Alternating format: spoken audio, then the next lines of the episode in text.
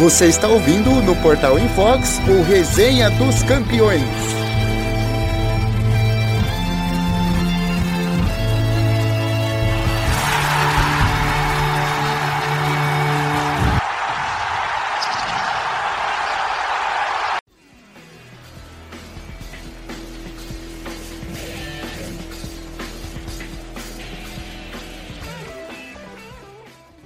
Muito bom dia, boa tarde, boa noite para você que está ouvindo mais uma edição do Resenha dos Campeões. Eu sou o Luan Gomes e eu estou com Bruno Leal. Olá, pessoal! E hoje temos um convidado especial, nosso colega do jornal Fox Diary, que também pertence à Faculdade de Tecnologia de Curitiba, Lúcio César. Como vai, Lúcio? Salve, salve, Luan. Tudo tranquilo e por aí? Tudo certo.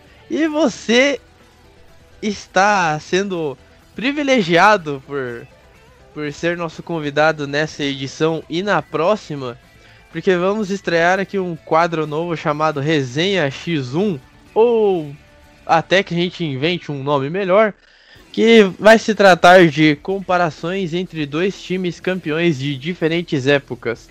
E nesse primeiro episódio, nesse primeiro programa, desse quadro, vamos comparar o Barcelona da temporada 2014-2015 contra o Liverpool da temporada 2018-2019.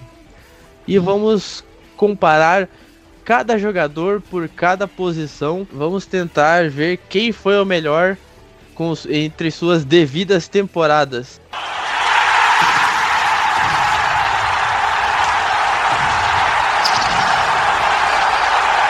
Vamos para a primeira comparação. Quem foi melhor, Ter Stegen 14 15 ou Alisson 18 19? Só para ter uma para ter, pra gente ter uma ideia, pra gente ter uma noção.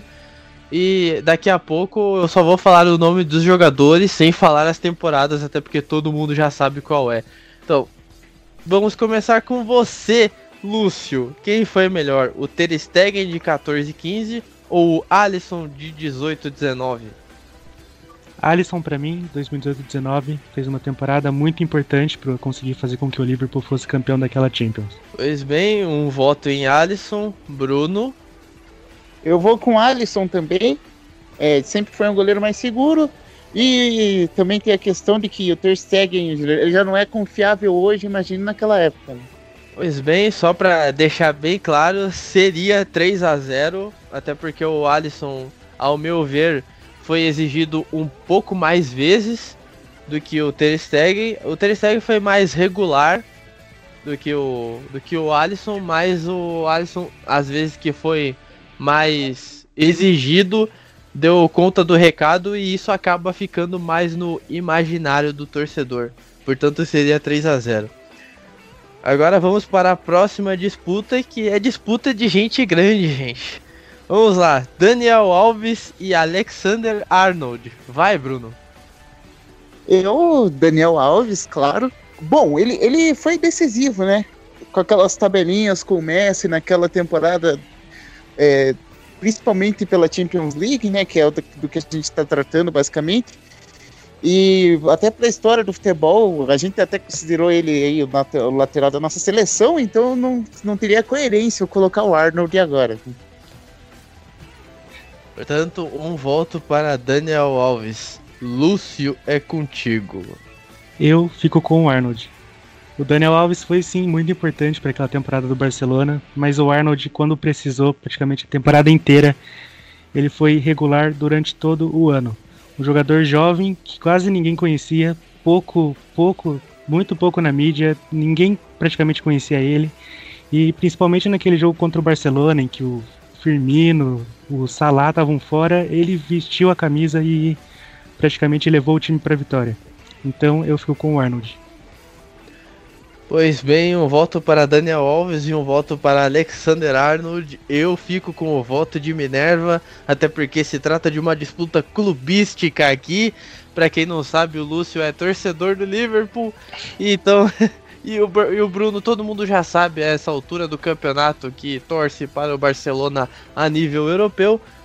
E dessa vez eu estou com o Bruno. eu fico com o Daniel Alves por ser mais importante até por Luiz Henrique, apesar de que o Arnold foi considerado ultimamente a melhor contratação do Klopp para o Liverpool. Mas eu ainda fico com o Daniel Alves, uh, não só pela temporada, mas pela, pela história que ele tem com a camisa do Barcelona e o Arnold ainda está construindo a sua. Então eu fico com o Daniel Alves. Pois bem, ficamos com dois brasileiros aqui por enquanto, Alisson no gol e Daniel Alves na lateral direita. Então vamos para a zaga, dessa vez uma disputa primeiramente com um pouquinho menos de renome. Mascherano e Matip. Vai, Lúcio. Mascherano, sem dúvidas alguma, não tenho nem o que contestar nessa, nessa escolha. Matip ainda é um jogador muito irregular e Mascherano já mostrou que ele pode ser fácil um, um dos melhores zagueiros que, o, que até mesmo o mundo já viu, quem sabe. Um voto para Mascherano, Bruno. Vou com Mascherano também. Mais forte, mais rápido, mais atento, mais brigador. Bom, nessa disputa seria 3 a 0 também. Eu fico com o Mascherano. Até porque, tipo, na verdade, ele era um, um volante que foi improvisado de zagueiro e que deu muito certo na função. Agora, para a função do Matip, tinham outras duas sombras no banco do Liverpool. E essa posição aí de segundo zagueiro, vamos dizer assim, era muito era muito revezada entre o Matip, o Lovren e o Joey Gomes. Meu que, Deus! Que vinha que vinha assim, só qualidade. Que vinha, que vinha atuando ali. Então, como pelo fato do Matip não ter sido né, titular indiscutível, eu fico com o Mascherano, então seria 3 a 0 Agora vamos para uma disputa de mais nome dentro da zaga. Piquet e Van Dijk. Bruno. Ah, Van Dijk, pelo amor de Deus, né, cara? Tá louco. eu já, eu já esperava esse voto do Bruno, até porque todo mundo sabe que ele odeia o Piquet. Lúcio. Van Dijk, Van Dijk facilmente. Nem, nem o que discutir nesse, nessa disputa. Pois bem, eu também fico com o Van Dijk, até porque o Van Dijk já foi eleito o melhor jogador da UEFA e disputou o prêmio de melhor do mundo, coisa que o Piquet nunca alcançou, mesmo sendo campeão de Copa do Mundo. Então vamos lá. Van Dijk. Agora outra disputa de. Dá pra dizer disputa de gente grande, vai. Lateral esquerda, Jordi Alba e Robertson. Lúcio. Essa foi uma das escolhas mais difíceis para mim, mas eu fico com o Jordi Alba, porque o Robertson nessa temporada, ele, ele ainda tá construindo, né? Tudo que ele ainda. Todo jogador que ele vai ser, toda a história. Ele ainda tá evoluindo muito, ele ainda tem muito que evoluir também. E o Roydalba ele já é muito mais constante, já é muito mais regular. Nessa temporada do Barcelona ele também foi muito importante. Então eu fico com ele dessa vez. Um voto para Jordi Alba. Bruno. Vou com Alba, mas é, muito mérito pro Robertson, cara. Ele não foi fácil também, como disse o, o, o, o, o Lúcio. Vou com Alba. Seria 3 a 0 eu também vou com o Jordi Alba. Apesar de que o Robertson, como, como disse o Bruno, muito mérito para ele. E, e o Jordi Alba já tem uma história. Mas na, nas temporadas específicas, o Jordi Alba chegou a ser até um pouquinho mais importante que o Robertson. Então, vai de 3 a 0 para o lateral catalão.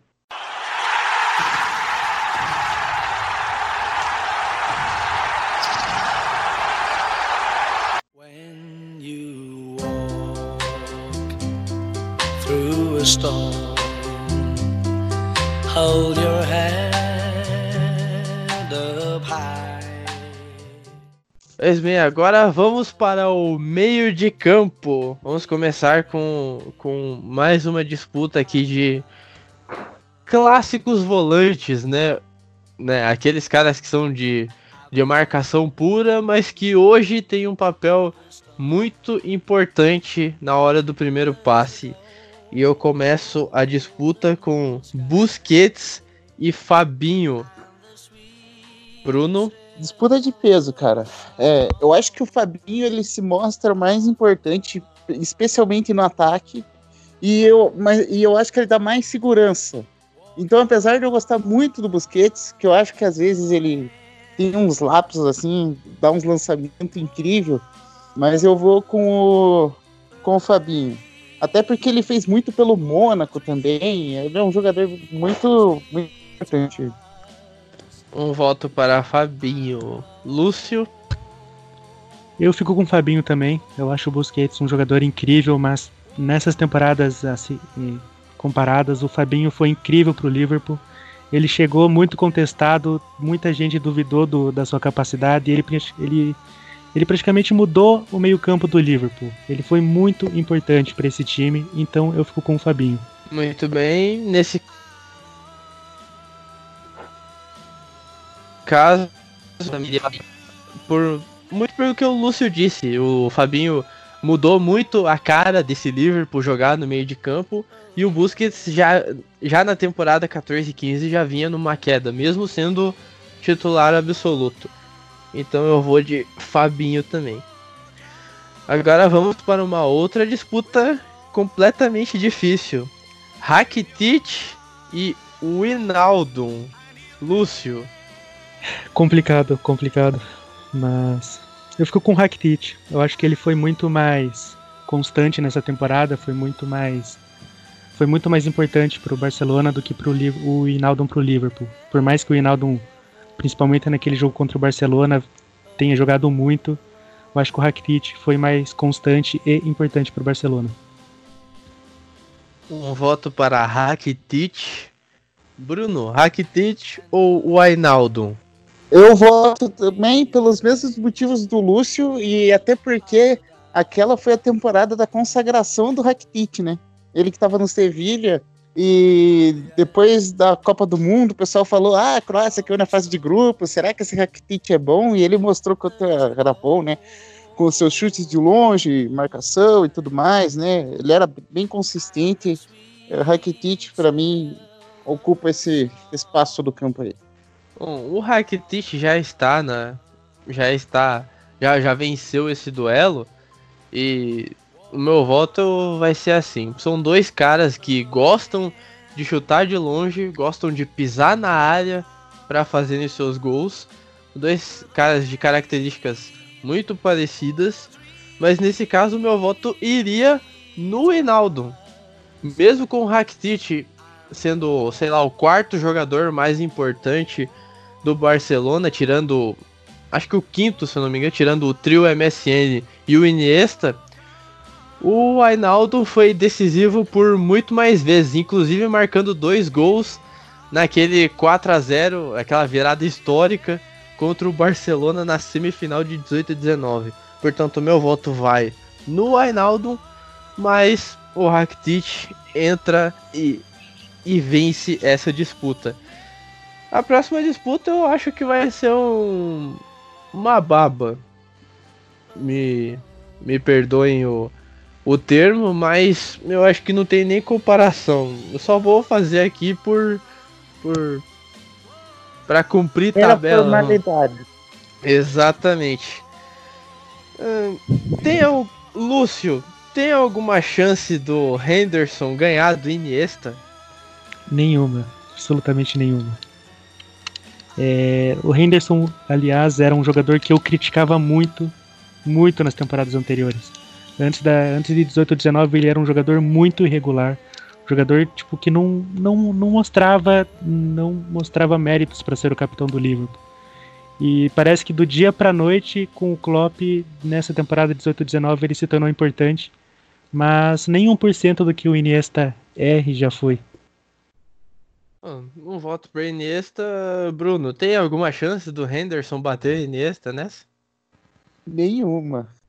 Resposta simples e seca. E eu também vou de Iniesta, não tenho o que fazer.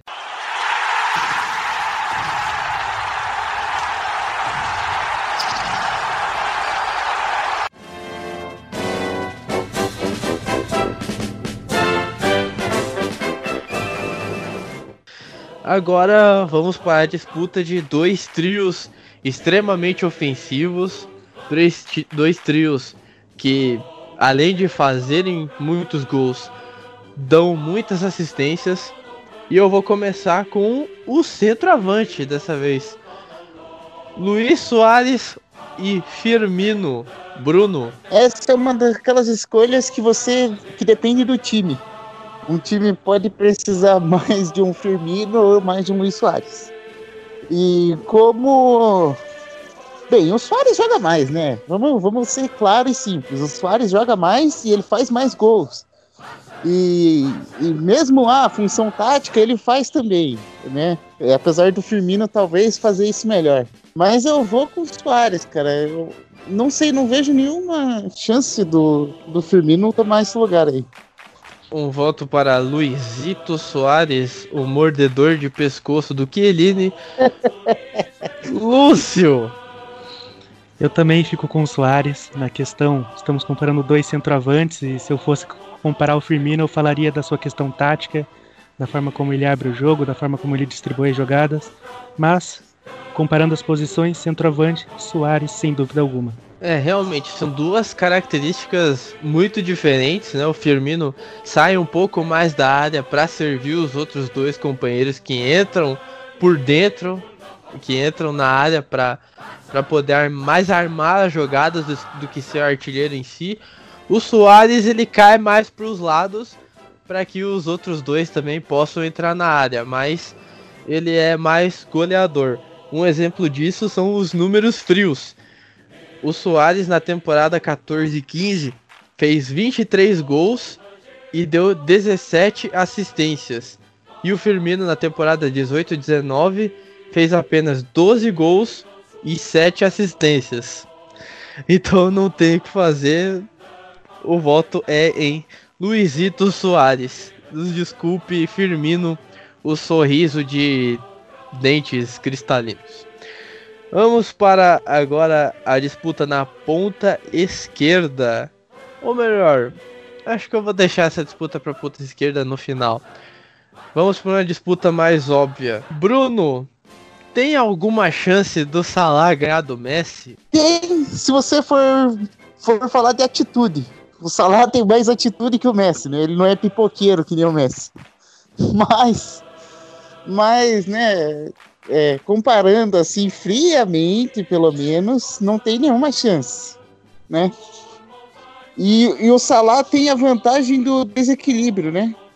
Quer dizer, o Messi também tem, mas eu digo do drible improvisado, entendeu? Não da que o Messi ele equilibra o drible com a visão da jogada. E o Salah tem mais aquela coisa do, do né, da, da, correria, do improviso e tudo mais. Mas eu fico com o Messi de qualquer forma. Comparações frias aqui, mesmo que óbvias. Lúcio, tem alguma chance do Salah ganhar do Messi? Mesmo que, mesmo que a comparação seja as temporadas em si? Nessas temporadas em si, não. A única chance do Salah ganhar do Messi seria se eu estivesse comparando o Salah de 2017 18. Naquela temporada o Salah foi incrível, para mim ele ainda foi assaltado no melhor do mundo de não ter ganho. Aquela final também que ele saiu machucado, eu acredito que a final poderia ter sido bem diferente. Mas nessa temporada, na verdade, depois de 2017 e 2018, o Salah deu uma boa decaída. 18, 19 foi importante, mas não igual, e essa a mesma coisa. Então eu voto no Messi. Não, seria 3 a 0 até porque ontem, hoje e sempre eu iria no Messi. Então o Salah está fora de cogitação. Agora o Messi uma só vai perder pro Pelé nesse programa, né? Messi só perderia pro Pelé, exatamente. Nesse formato, pelo menos. Agora vamos para a disputa, acho que mais derradeira aqui. É, Neymar e Mané. Lúcio. Eu começo ainda. Ai, cara, é complicado demais. Eu vou deixar meu, meu clubismo completamente de lado nessa questão do trio de ataque. Eu vou ficar com o Neymar novamente. Mané, para mim, é um dos principais jogadores do Liverpool, sempre muito constante, mas nessa temporada do Neymar foi indiscutivelmente uma das melhores dele. O cara chamou responsabilidade quando precisava, principalmente naquele jogo contra o PSG, naquela virada incrível. Na final, fez gol na final. E não tenho, não tenho que, o que falar muito. Neymar. Um voto para até, o até então menino Ney, de 14 e 15. Bruno. Neymar, é, até porque ele decidiu muito jogo, ele decretou, né, muitos placares, né, tanto na final como na semifinal, que podia ter sido 2 a 0 e o Bayern ter ido mais forte para a segunda partida, né? Mas ele já foi lá, meteu o terceiro para tirar qualquer, qualquer chance de dúvida, né? E, e antes também, enfim, ele foi muito importante e o Mané, é, apesar de ter jogado muito, não, não chegaria tanto, não chegou a tanto naquela temporada. Pois bem, seria 3 a 0 até porque se a gente for pegar os números frios, o Mané na temporada 18-19 fez 26 gols e deu duas assistências. Enquanto o Neymar 14-15 fez só a melhor temporada da vida dele na Europa. 39 gols contra com 8 assistências se não houvesse Messi e Cristiano Ronaldo, fatalmente Neymar teria sido o melhor do mundo em 14 e 15 e não teria nenhuma dúvida disso. Ele teria aquela primeira bola de ouro que ele, que ele sonha tanto até hoje lá em 14 e 15. Portanto, Neymar é o meu voto. Pois bem, a mescla entre Barcelona 14 e 15 e Liverpool 18 e 19 ficou Alisson, Daniel Alves, Mascherano, Van Dijk e Jordi Alba. Fabinho e daí para frente só Barcelona. Rakitic, Iniesta e o MSN. O que, que vocês acharam? Bruno? Maravilha. E põe o Klopp para liderar essa galera. acho válido, acho válido. Esse, esse detalhe aí achei bem importante. É, cê, vamos fazer uma comparação aqui rapidinho, então. Quem foi melhor, Luiz Henrique ou Klopp? Klopp. Lúcio? Então, voto no Klopp. Até mesmo porque a gente, a gente fez aqui o X1 e deu praticamente o Barcelona inteiro, tá ligado? O Liverpool, se você for ver, tipo, o jogador, principalmente essa zaga, mano, Lovren, Matip, Gomes, o Klopp conseguiu fazer realmente um milagre com, com o que tinha. O Bruno já deu seu voto no Klopp, mas pode justificar. Pelos motivos citados pelo Lúcio e também é, no contexto, né? O Luiz Henrique tinha começado, tipo, num time é, principal mesmo naquela temporada. E deu sorte de ter dado certo. Porque brigou com o Messi lá no meio da temporada, deu uma treta, depois deu certo. Mas e, ele penou, cara, para se adaptar. E o Klopp já foi construindo ali um trabalho tranquilo, já foi armando o time, mesmo com as deficiências aí que o Lúcio citou. Pois bem, eu também fico com o Klopp, até porque eu teve o trabalho mais longínquo. E como o Bruno disse, o Luiz Henrique acabou dando sorte em 14 e 15. Então eu também fico com o Klopp.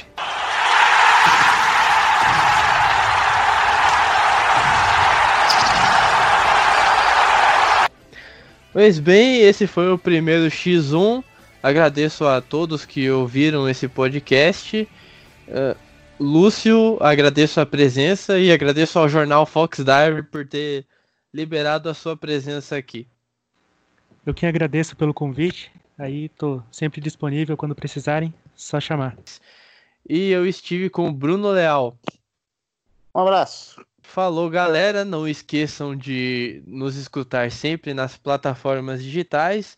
Estamos no Spotify, no Google Podcasts, no Apple Podcasts, no Castbox e também no portal Infox. É isso aí. Agradeço mais uma vez a quem nos ouviu. Até a próxima. Forte abraço.